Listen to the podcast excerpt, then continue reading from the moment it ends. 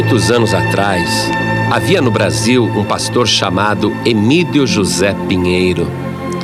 Antes dele se converter ao Evangelho, ele era padre católico apostólico romano e foi, durante muitos anos, responsável pela paróquia de Santa Efigênia, na capital de São Paulo.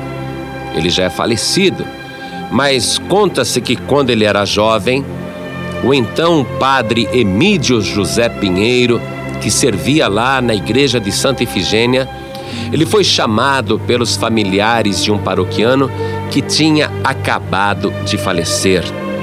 Então, o padre Emídio, ele anotou o endereço de memória e ele foi procurar a casa do falecido para celebrar a cerimônia fúnebre. Então ele começa a andar pelas ruas de São Paulo, que naquela época ainda eram ruas tranquilas, e ele vai procurando de casa em casa.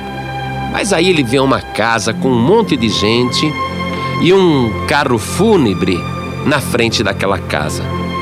Julgando ter achado a casa e sem conferir o endereço, o padre Emídio entrou na casa, pôs os paramentos abriu o seu livrinho de rezas e orações e começou a leitura. Em seguida, puxou o terço e rezou dezenas de Pai Nossos e Ave Marias.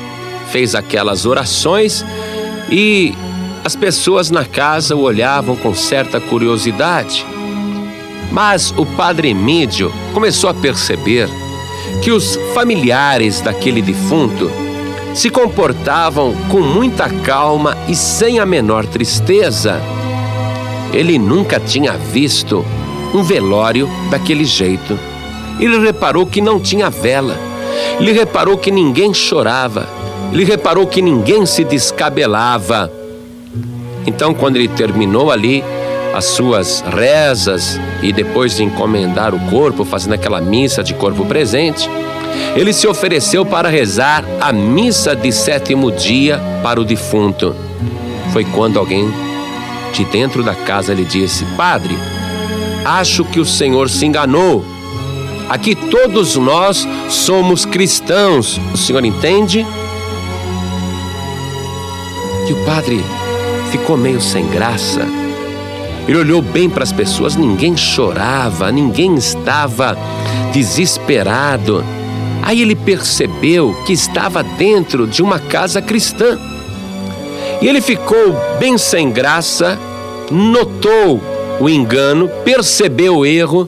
Ele havia entrado na casa errada, ele estava no funeral errado e aquele defunto não era católico apostólico romano, e ele percebendo o erro, meio sem graça, pede desculpas e vai saindo de fininho e ele volta para a rua, meio assim atordoado, meio desorientado, meio sem rumo, pensando o que é que eu ia fazer mesmo. Ah, eu ia orar, ia rezar na casa de um falecido e entrei no funeral errado. Entrei na casa dos crentes, que por coincidência tinha morrido também um homem, mas que estranho que ao funeral deles que coisa estranha, aquela casa tinha uma paz muito grande, uma paz que eu nunca tinha sentido em toda a minha vida. Eu nunca participei de um velório, de um funeral como aquele. Ele estava realmente pasmo, espantado. Enquanto ele se localizava, tentando achar a casa do paroquiano morto, ele foi caminhando e pensando e se lembrando daquela paz e serenidade que havia naquela casa, mesmo num momento de tanta dor quanto um funeral. Ele ficou pensando na frase que aquela pessoa lhe disse dentro da casa: Padre, acho que o Senhor se enganou. Aqui nesta casa todos nós somos cristãos, o Senhor entende?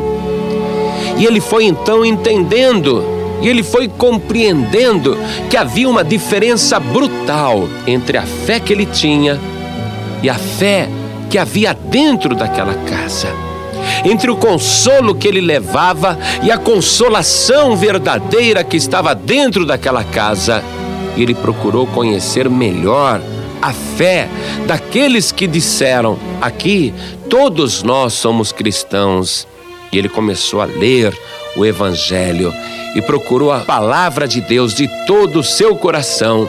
E ele encontrou aquela frase que tinha sido anotada pelo apóstolo João, onde Jesus disse o seguinte: Se vós permanecerdes na minha palavra, verdadeiramente sereis meus discípulos e conhecereis a verdade, e a verdade vos libertará.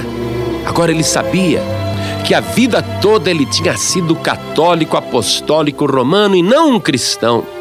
Ele não era um discípulo do Senhor Jesus, porque um discípulo de Cristo é um cristão.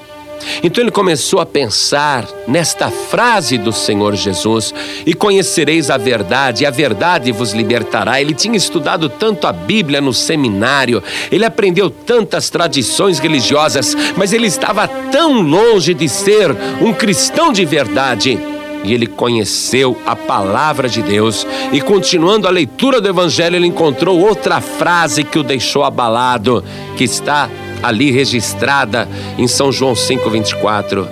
Na verdade, na verdade vos digo que quem ouve a minha palavra e crê naquele que me enviou tem a vida eterna e não entrará em condenação, mas passou da morte para a vida.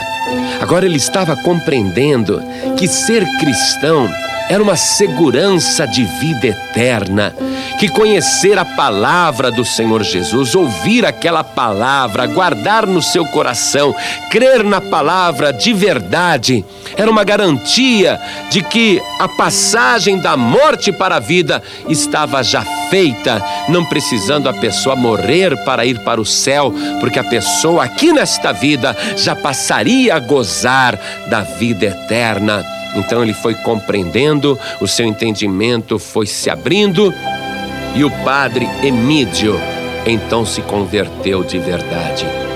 Deixou a batina, aceitou Jesus como seu único Salvador, porque ele leu ali o que o Senhor Jesus disse: Ninguém vem ao Pai a não ser por mim. Ele já tinha encomendado tantas almas para Ave Maria, rezando ali, rogai por nós agora e na hora da nossa morte. Mas ele encontrou no Evangelho que ninguém Ninguém, nem ele, nem qualquer outra pessoa poderia ir até o Pai a não ser por Jesus Cristo. Então ele recebeu Jesus como Salvador.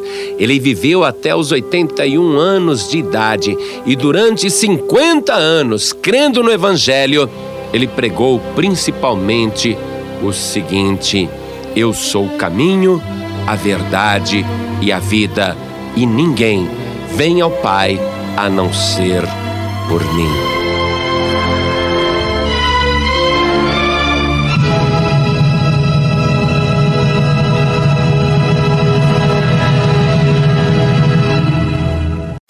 Você acabou de ouvir este podcast com João Ribe Palharim, um oferecimento dos pregadores do telhado. Para saber mais sobre este trabalho, acesse o site pregadoresdotelhado.org.br. Pregadores do Telhado, feliz a nação cujo Deus é o Senhor.